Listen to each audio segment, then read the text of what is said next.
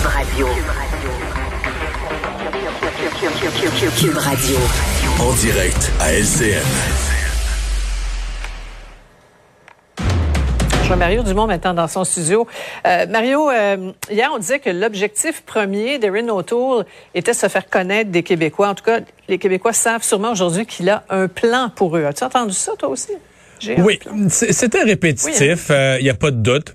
Il euh, y a une chose dont je suis pas sûr, parce que c'est, mettons moi là, qui aime le contenu politique, puis on va entendre plus de mm. détails, puis ton plan donne-nous-en. D'ailleurs, ça a été dit durant la soirée, je pense dans les, les, remarques après, les François Blanchet a dit ça.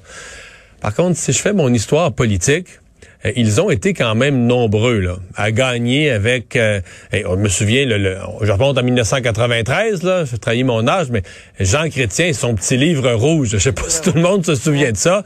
On n'a jamais trop su ce qu'il y avait dedans, puis il a pas ouvert souvent les couvercles de ça. Mais c'était l'équivalent de son plan avec son petit livre rouge.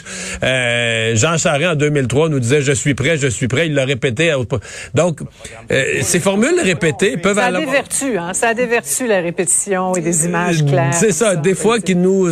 Bon, dans le cas de M. O'Toole, quand même, ce qui est moins... c'est que son débat a quand même laissé quelques questions sans réponse sur les garderies, sur les armes à feu.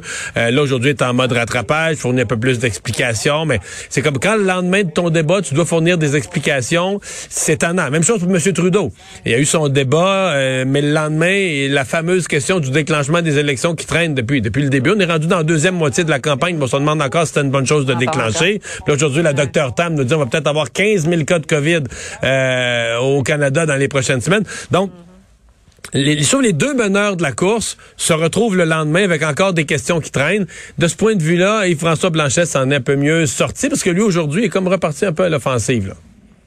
Ouais. Ben, la stratégie, parlons-en de M. Blanchette, là, était, intéressante parce que parfois, il, était l'adversaire féroce euh, de, Justin Trudeau et, d'autres fois son allié. Oui, mais ça, c'est habile. Et François Blanchet est habile, euh, habile avec la langue, habile avec les stratégies. Euh, et donc, euh, oui, il y a eu, quand on regarde ça après coup, il y a eu quand même un bon débat. Mais ça m'a quand même frappé hier. C'est-à-dire que, objectivement, si je veux analyser ça objectivement, tu analyses la performance oratoire, mais après ça, tu te dis, ouais, il l'a plus facile. Là. Je veux dire, euh, quand tu aspires à gouverner, que là, tout ce que tu dis, faut que ce soit budgété, parce que si tu gouvernes, tu vas, tu vas, avoir des chiffres, que faut pas que tu déplaises à l'Ouest canadien, à l'Ontario, à l'Atlantique. Tu sais, lui, il gouvernera jamais. Il y a juste aux Québécois à plaire. Je veux dire, tu sais, mettons qu'on parlait de jonglerie dans un cirque, là, les autres jonglent avec quatre balles, lui, il jongle rien qu'avec deux, là. c'est moins, c'est moins dur un peu, mais ça, ça relève pas ses talents, là. Tu sais, il était bon. Je, me demande, malgré tout, malgré la bonne journée d'hier et d'aujourd'hui de M. Blanchette, performance, honorable et son, son habileté, je reste avec une question. A-t-il fourni aux Québécois euh, les, les arguments forts, les arguments fondamentaux pour euh, revoter pour le bloc. C'est-à-dire que si on arrive dans une fin de campagne qui devient soit très, très, très serré entre M. Trudeau, M. O'Toole, ou même dans un scénario, par exemple, M. O'Toole le part avec un gros élan, ou M. Trudeau part un gros élan, euh, pour que le Bloc résiste. Parce que le Bloc, je, je, me répète, demeure un parti politique fragile, dont les Québécois avaient décidé de se débarrasser en 2011, ils ont redonné une petite vie en 2015. Puis tout à coup, François Blanchette l'a ressuscité en 2019.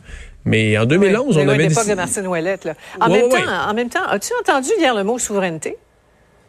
La quoi? ces deux heures de débat? La quoi? Le mot souveraineté, as-tu entendu? Ah oui, hein? Je connais pas ça.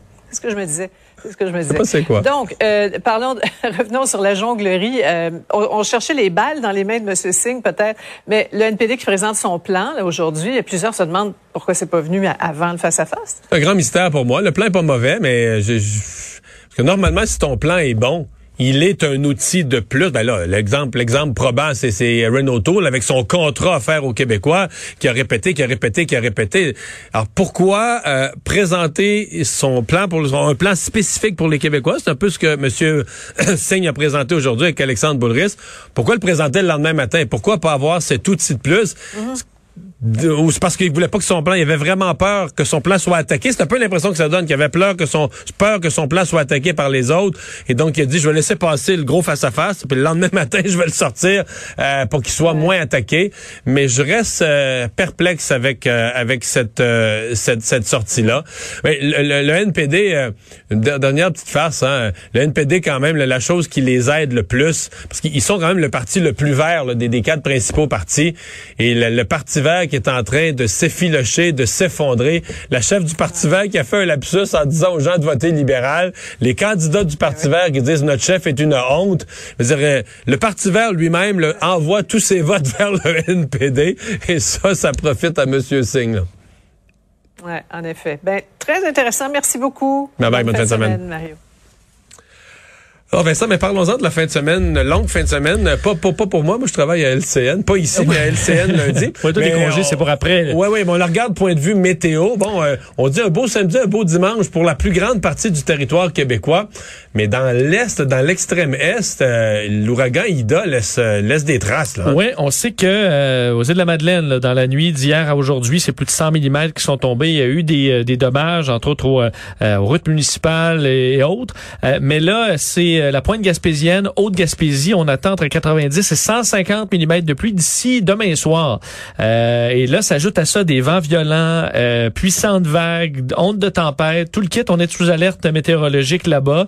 Euh, d'ailleurs, dans le coin, parce que ça touche plusieurs secteurs, l'Anticosti, euh, Natashquan, Chandler, New Carlisle, Gaspé, Percé, Murdochville, Grande-Vallée. D'ailleurs, à Gaspé, on disait qu'on était sur un pied d'alerte. Pour l'instant, ça se passe bien. Si ça prend plus d'ampleur, on sera prêt. Entre autres, ce qui inquiète, c'est les chemins forestiers euh, où il peut y avoir des affaires des problèmes, de sorte qu'on souhaite que les gens euh, ne circulent pas en forêt inutilement en ce moment. Alors, on verra. C'est peut-être pas le bon temps non plus d'aller. C'est un chalet qui est sur le chemin. Sur le chemin, il y a des routes qui passent pas loin d'une rivière. D'être à une heure de, du premier signal cellulaire. puis d'être euh, coupé, de, de plus être capable de revenir dans la civilisation, d'être coupé des routes principales. C'est euh, ce qu'on veut éviter. Alors, les restes de l'ouragan Ida qui a tellement fait de destruction aux États-Unis, ben là, qui, dont les restes frappent présentement l'est, l'extrême est du, du Québec. Ce matin, LCN, on présenter les cartes météo. C'est comme si le système est accroché en tourbillon là, dans le golfe. Fait que, pour ça qu'il reste vraiment longtemps au-dessus de, la Gaspésie, de l'île d'Anticosti, donc de la, région du, golfe Saint-Laurent. Merci Vincent. Merci à vous d'avoir été là euh, pour cette belle journée, cette belle semaine. On se donne rendez-vous, nous, mardi, après la fête du travail, ici à Cube Radio à 15h30.